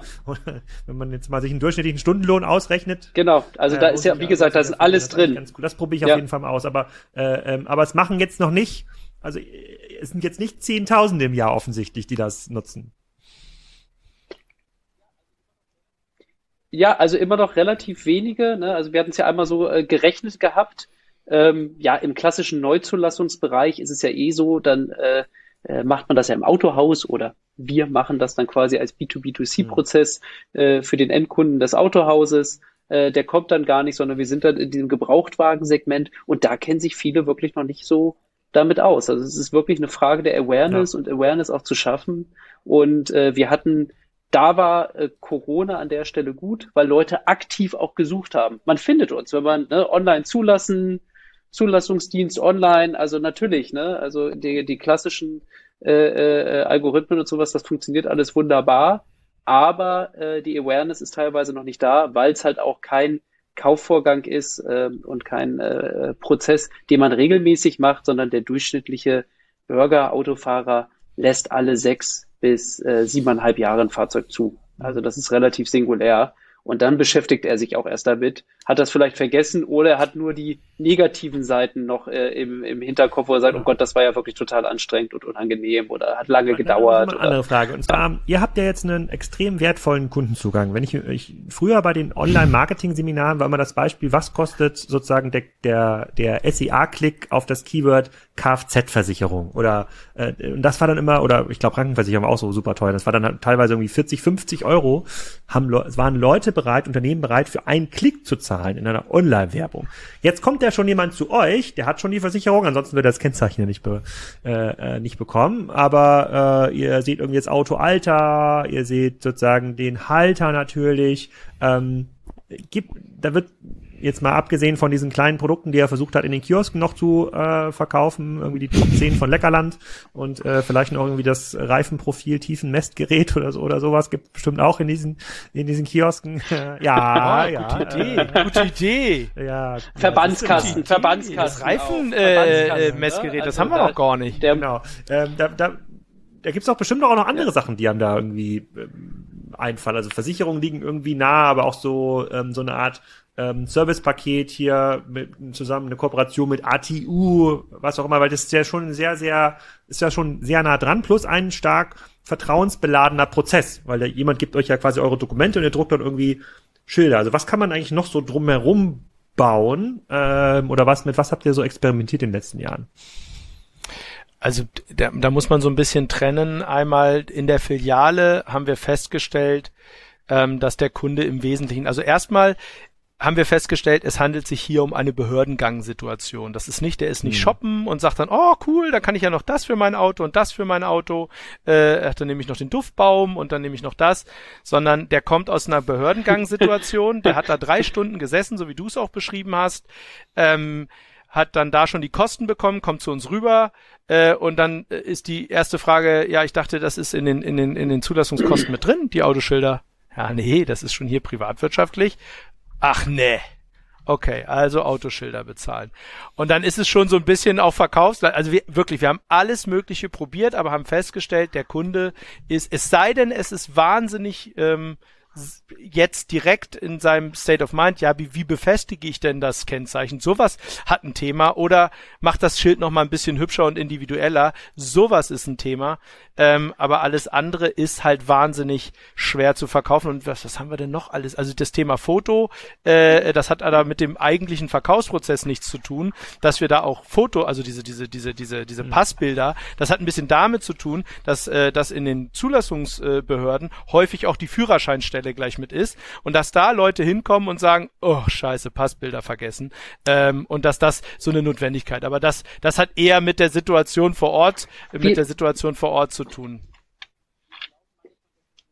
Wir glauben manchmal, dass wir vielleicht ein bisschen zu blind sind. Also mit jedem, mit dem wir sprechen, insbesondere aus dem Tech-Bereich äh, äh und aus dem Digitalbereich auch, äh, so wie du, sagen, das ist doch sowas von naheliegend, äh, dass ihr das nutzt. Im Beirat haben wir den langjährigen mobile DE CEO Malte Krüger, der auch sagt, das müsst ihr machen. Wir haben gerade einen Strategieworkshop mit äh, Daniel Kraus von Flix gemacht, der hat auch gesagt, das ist doch so naheliegend. Ihr müsst doch diese tollen Daten nutzen.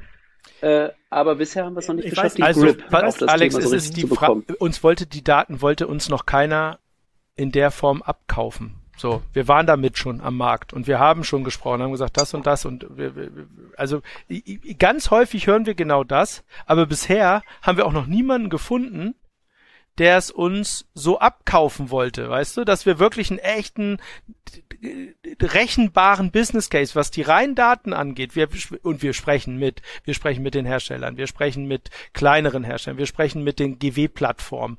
Ähm, also wir sind wahnsinnig gut vernetzt am Markt als solches. Wir haben aber auch außerhalb gesprochen. Genau, und, mit, und Hersteller, mit, ganz kurz dazu, Hersteller sind ja, nicht bereit, ja. Glaube, das wäre meine erste Idee gewesen, weil was sagen Hersteller, wenn man heute mit denen spricht? Die sagen, ach, Kunden kennen wir gar nicht, die sind die alle bei unseren Händlern. Und die Händler, äh, die versuchen uns die Daten nicht zu geben, weil sie ja genau wissen, dass sie in Zukunft abgelöst werden, äh, ähm, weil wir direkt verkaufen wollen und die Händler nur noch Auslieferer äh, werden. Wenn ich jetzt Mercedes wäre, Alter, da würde ich doch total gerne wissen, äh, wer hat sich denn jetzt ähm, entweder einen gebrauchten Mercedes gekauft, super Upsale-Potenzial, der hat ja schon eine Markenaffinität, oder wer hat sich vielleicht im Premium-Bereich gerade einen äh, ein Audio oder ein BMW oder was ähnliches äh, ähm, ähm, gekauft, auch ein super Upsell-Potenzial. Inwiefern ihr diese Berechtigung auch einholen könnt von den Kunden, ist noch ein bisschen was was anderes, aber die kennen ja diese Leute gar nicht und äh, die, die machen dann Gießkannen-Werbung und interessant. Da habt ihr, glaube ich, mit den Falschen gesprochen, ja, bei den da, Herstellern. Das will ich, äh, das will ich wirklich nicht ausschließen, dass wir mit den falschen Leuten bisher gesprochen haben.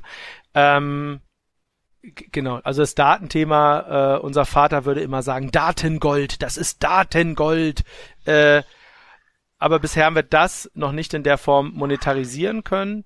Ähm, tatsächlich gibt es ja noch weitere Entwicklungen. Ne? Das, die, die Idee von uns ist ja tatsächlich, in die Prozesse des Fahrzeugverkaufs reinzukommen, äh, eine Art äh, Plattform dort aufzubauen, erstmal mit einem mit einem ganz klaren Fokus auf dem Thema Zulassungen, aber es gibt natürlich in diesem Zusammenhang weitere Prozesse, die im Rahmen der Zulassung auch mhm. äh, entstehen, äh, wie eine Bankenmeldung oder äh, weitere Themen. Also da denken wir schon weiter, ne? Also wir sind nicht, äh, wir sind nicht mit Scheuklappen unterwegs und äh, denken nur in eine Richtung, hm. sondern da denken wir so ein bisschen tatsächlich plattformorientiert, äh, dass wir, dass wir das auch später weiter monetarisieren können für weitere. Stell, aber stell dir mal so eine Customer Journey vor. Du hast jetzt ein Audi A4 gekauft oder, oder und dann kommt ein Jahr später kommt ein Schreiben von irgendwie deinem äh, ortsansässigen BMW, der sagt so, äh, äh, lieber Herr Kroschke, äh, Sie sind ja, Sie sind bestimmt irgendwie zufriedener Autofahrer.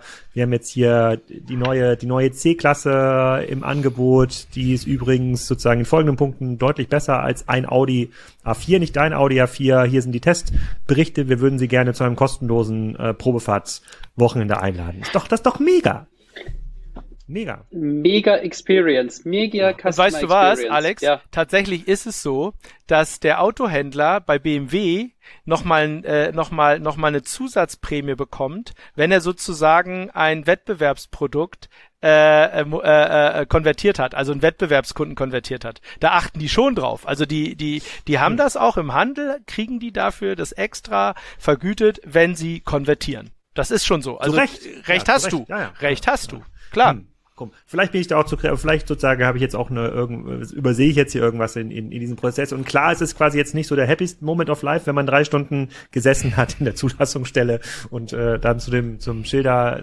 Aber sagen wir mal so, wenn äh, wenn wenn ihr sagt, du kannst zehn Prozent sparen beim Schilderdruck, wenn wir dafür äh, sozusagen ihnen noch mal eine Werbebotschaft zuschenken, äh, zusenden können in den nächsten vier, in den nächsten zwölf Monaten und dann erlischt auch quasi dieses Recht, bin ich mir ziemlich sicher, dass durchaus der ein oder andere sagen würde, dass äh, das machen wir. Aber gut, das ist dann dann geht, geht, zur, geht so kreativ hinaus und wir, wir, wir, wir wollen den Podcast nicht zu unendlich in Länge ziehen. Ähm, es ist genau richtig und wir tun's und wir tun's auch. Aber vielleicht wenn also jederzeit, ja. jederzeit okay. bitte. Wir okay. nehmen alles mit, so, und wir nehmen alles auf. Nochmal kurz zurück zum IKFZ. Wenn wir jetzt die nächsten fünf Jahre mal nach, nach vorne gucken für, für, für euer Business, was sind die nächsten, die nächsten großen Dinge, die da äh, äh, passieren? Ich überlege gerade, ob es einen Schilderautomat geben könnte, aber es muss immer eine Person sein, die da Alex, so geil, dass du das denkst. Den, ja. den haben wir uns, den kannst du, das ist nur, da hatte ich auch, also da habe ich seit Jahren und war auch im Gespräch mit Produzenten. Der, der, der ist nur, also erstmal ist es, weil es keine Feinmechanik ist und der ist dann so teuer, den entwickeln zu lassen, dass der sich für viele Standorte, wo du aber am liebsten das Personal sparen würdest, vielleicht, weil, weil, weil, weil das der, mhm. der so, ähm, dafür lohnt er sich dann gar nicht und dann bist du nicht so flexibel. Du, ich habe das alles ich, und was für Sachen ich mir schon angeguckt habe äh, mit CNC-Fräsen und allem drum und dran, alles mögliche angeguckt. Das macht Sinn, diese äh, vollautomatisierten Prägeautomaten, die machen Sinn, wenn du wirklich ähm, eine Art Seriendruck. Also wenn du wirklich es hinkriegst, Seriendruck äh, äh, mit groß, großen Mengen. Also die Dinger gibt es. Die nennen sich automatische Prägepressen. Die, äh, äh die gibt es, aber da, also ähm, das darf nicht so hoch individuell sein bisher und dann hast du da ja noch Versand drin, dann hast du die Zeitkomponenten äh, drin, es ist super spannend, aber das, das Ding in einem voll digitalen Zulassungswesen, wo es zentralisiert wird, es ist noch föderalistisch. Im Übrigen ist es zwar föderalistisch, aber die, es gibt eine zentralisierte Datenbank. Ne? Das mhm. KBA sammelt alle Daten ein aus allen Zulassungsstellen. Das heißt, es wird irgendwann zentralisiert und in so einer Welt könnte das dann wiederum wahnsinnig viel Sinn machen, ja. so einen Automaten zu haben. Und wir sind auch in das Thema äh, Platinenproduktion eingestiegen, das heißt Rohkennzeichen. Bisher haben wir die früher zugekauft, aber weil diese Welt wahrscheinlich irgendwann sich dreht, haben wir auch das Thema Eigenfertigung bei uns mit aufgenommen und gesagt, mhm. wer weiß, also, also bei der Eigenprägung bleibt es dann bei diesen kleinen Automaten, die man an Sehenswürdigkeiten findet, wo man Euro reinwerfen muss und nochmal fünf Cent äh, sozusagen, um dann die Münze zu, äh, zu drehen. So schnell kriegen wir das noch nicht fürs, äh, äh, fürs, äh, für, fürs Kennzeichen. Dann vielleicht nochmal eine Frage zum, zum Blick über den ja, Tellerrand. Also, nicht, da, nee. Ihr habt ja nur eine gewisse sozusagen skalierbare Prozesse eingebaut und es wird ja noch viele Länder, mehr Länder geben, die eben noch nicht so hart digital sind wie äh, wie Island, ähm, ähm, als es Länder gibt, äh, die die noch in den alten Prozessen drin hängen. Ähm, könnt ihr quasi über den deutschen über die über den deutschen Tellerrand hinaus agieren? Würde es sich für euch lohnen, jetzt diese ähm, Kioske auch in Dänemark aufzubauen? Du hattest ja, das, das verbindet sich äh, mit der anderen Frage, die du gestellt hast, so Perspektive für die nächsten fünf Jahre auch. Also wo sind eure Big Shot-Themen? Was wir ganz klar sehen, nicht jetzt erst äh, seit Corona, ist äh, ganz klarer Digitalisierungstrend und auch der Wunsch auch verstärkt von Autokäufern auch voll digital durchaus auch einen Gebrauchten zu kaufen. Also was für viele ja so eine Sache äh, der Unmöglichkeit war, gesagt hat, nee, kannst ja nicht einen gebrauchten online kaufen, sondern das musst du natürlich begutachten, Probefahrt machen, etc. etc. Gut, aber da gibt es äh, Modelle und Anbieter, die sagen, na gut, hast ja eine Garantie, kannst zurückgeben, wenn es dir nicht gefällt. Ähm, also äh, da eine Flexibilität äh, und ein Vertrauen auch zu schaffen, dass man sagt, okay, die Argumente, die man vielleicht da entgegenbringen äh, könnte, die werden so langsam entkräftet. Und wir sehen da einen ganz klaren Trend der großen Gebrauchtwagen-GW-Plattform, äh, wo sich eine Menge jetzt auch konsolidiert und die bieten dieses Geschäft nicht nur in Deutschland natürlich an, sondern äh, vor allem auch mhm. europaweit in immer mehr Märkten. Und äh, ja, einen Großteil dieser Plattform bedienen wir schon in Deutschland, weil die ja dann auch wieder die Zulassung machen müssen für ihre Kunden. Wenn dann die Privatperson dann online kauft, äh, äh, kommt sie irgendwann im Prozess auch zur Zulassung des Fahrzeuges, äh, äh was die Person gekauft hat. Das begleiten wir dann wieder mit unserem Prozess.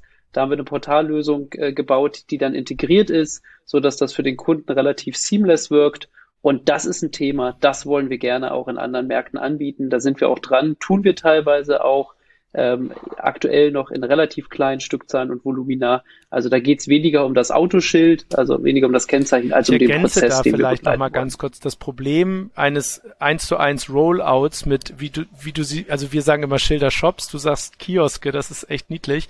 Ähm, das äh, hat unser Vater tatsächlich mal probiert. Das Problem ist, dass die Zulassungswesen halt sehr, sehr unterschiedlich organisiert sind. So und ähm, äh, unser, unser Geschäftsmodell basiert halt komplett auf dem dezentral genauso strukturierten deutschen Zulassungswesen. Das lässt sich nicht eins zu eins übertragen. Was wir jetzt machen, ist natürlich zu analysieren, wie funktioniert es in Frankreich, äh, äh wie funktioniert es in Italien, wie funktioniert es in, in, in Spanien, UK, äh, wo auch immer, ähm, zu schauen, mit welchem Partner müssen wir uns da zusammentun, wer ist da schon stark in dem Markt. Wichtig ist dabei immer, dass es den ganzen Markt abbildet, dass wir, wenn du in Deutschland kannst du natürlich auch mit einem lokalen Partner zusammenarbeiten. Wer aber jetzt nach Deutschland kommt, um bundesweit Autos zu verkaufen und das Thema Zulassung mitgeben, geben will, der will ja nicht an 400 Zulassungsstellen eine neue Lösung, also eine, eine, eine lokale Lösung, sondern da nimmst du dir den, der, der, der schon bundesweit kann. Und solche Themen müssen wir natürlich dann auch immer in den jeweiligen Ländern finden. Aber genau auf diesem Weg haben wir uns gemacht, das zu verstehen, welche Dokumentenarten hast du, welche, wie funktioniert der Prozess, wen gibt es da am Markt, ähm, und äh, genau, auf den Weg haben wir uns tatsächlich gemacht. Aber eins zu eins adaptierbar ist es leider nicht. Mir ist noch, mir ist noch was eingefallen, was man noch verkaufen könnte auf der Weil die Leute ja so lange warten, ist, man muss ja diese, hat ja so eine Art vorläufigen Versicherungszusicherung. Äh, ne? Ich kann dann zu Hoch 24 gehen, dann krieg, kann ich meine Daten eintragen und dann kriege ich so eine Nummer, die genau. braucht die, genau. die Genau, die, aber die EVB-Nummer heißt die genau. Wäre, dann mhm. würde ich doch mich, äh, da würde ich doch auch so einen kleinen Stand hinbauen und sagen, jetzt sozusagen jetzt Ihre EVB-Nummer nochmal checken lassen, äh, wir geben Ihnen ein zehn Prozent günstigeres ähm, Angebot, weil bis dahin ist es ja noch nicht genutzt. Ich könnte ohne weiteres quasi eine andere EVB-Nummer einreichen. Die habe ich ja noch in keinem Prozess online angegeben. Da könnte ich mich ja noch so rein sneaken, ne? sozusagen, äh, äh, wir, oder wir zahlen Ihnen jetzt 50 Euro für den Check Ihrer EVB-Nummer. Ja? Dann kriegt man quasi das Verkaufs, ich bin ziemlich sicher, da kriegt man einen großen Teil mit äh, äh, äh, konvertiert. ohne euch jetzt hier zu zwingen, aus dem Fenster hinauszugehen, das müsst ihr nicht ihr machen, aber das hat doch bestimmt schon mal jemand probiert, oder? Unser Problem ist so ein bisschen, dass wir uns dann ja mit einer Versicherung ins Bett legen müssten und alle anderen Agenturen, Nein, ihr seid natürlich unabhängiger Versicherungsmakler, das ist doch klar. Jeder sagt Also doch, wir sind so ein Check 24, wir sind wie so ein ja. Check 24 vor Ort. Ja, aber ich würde es auch, wenn ich ein schlauer Versicherungsmakler wäre, ich muss ja gar nicht, also es müsste ja gar nicht ihr sein, das könnte irgendjemand daneben sein, aber es muss doch schon mal jemand gemacht haben. Das ist, ich meine, das, das ist doch, was doch, das, das, das Gold liegt doch da quasi in der Zulassungsstelle. Ich kann dir tatsächlich gerade nicht sagen, also ja, teilweise, teilweise gibt Hab es Versicherungsmakler, die nee. an den Zulassungsstellen sitzen. Das war auch Teil unseres Autoservice-Park-Konzepts, wo wir selber mhm. Zulassungsstellen bauen, dass äh, ein Teil der Vermietung, Räumlichkeitenvermietung, auch an Versicherungsmakler geschehen ist. Ob tatsächlich das funktioniert hat, dass da nochmal einer reingegangen ist und gesagt hat, ich prüfe nochmal, ob ich den besten Versicherungstarif ja, oder, habe. Oder wenn man so eine Digitalversicherung ist und zum Beispiel als Hook 24 so Terminals hinbauen, äh, und dann sagen, hier nochmal Gegenangebot ähm, einholen für die äh, Versicherung, wo Leute dann sagen, äh, äh, und wenn es billiger ist, sozusagen zahlen wir dir deine Zulassung. Und wir sagen, naja, ich möchte jetzt hier nicht so weit gehen im Business Development, das langweilt die Leute dann sicherlich auch. Ich hatte am Anfang des Podcasts schon gedacht, oh, was soll ich denn jetzt hier fragen? Ich meine, woher die Kunden kommen, ist ja irgendwie klar, was man mit so einem Schild verdient, kann man sich auch irgendwie grob ausrechnen und wann die Kunden wiederkommen ist und wir haben gesehen, dein Lächeln ist immer klar, größer geworden. Brauchen. Aber jetzt habe also. ich, hab viel gelernt hier äh, äh, von euch. Ich werde auf jeden Fall beim nächsten Mal diesen Kroschke.de-Prozess äh, äh, äh, nutzen ähm, und äh, freue mich dann sozusagen auf die nächste Ausgabe, wenn ich das, da fallen mir bestimmt noch ganz viele Fragen ein. Philips und Felix, vielen Dank für eure Zeit. Danke dir, Alex. Herzlichen Dank, Alex. Das war's. Nächste Woche geht's weiter mit Melanie Lauer. Die ist CEO von Trisport. Die haben unter anderem die Markenrechte von Kettler gekauft. Und warum die das gemacht haben und wohin die Reise in diesem Sportartikelmarkt geht, das habe ich mit Melanie im nächsten Podcast gesprochen. Geht Donnerstag live. Ciao.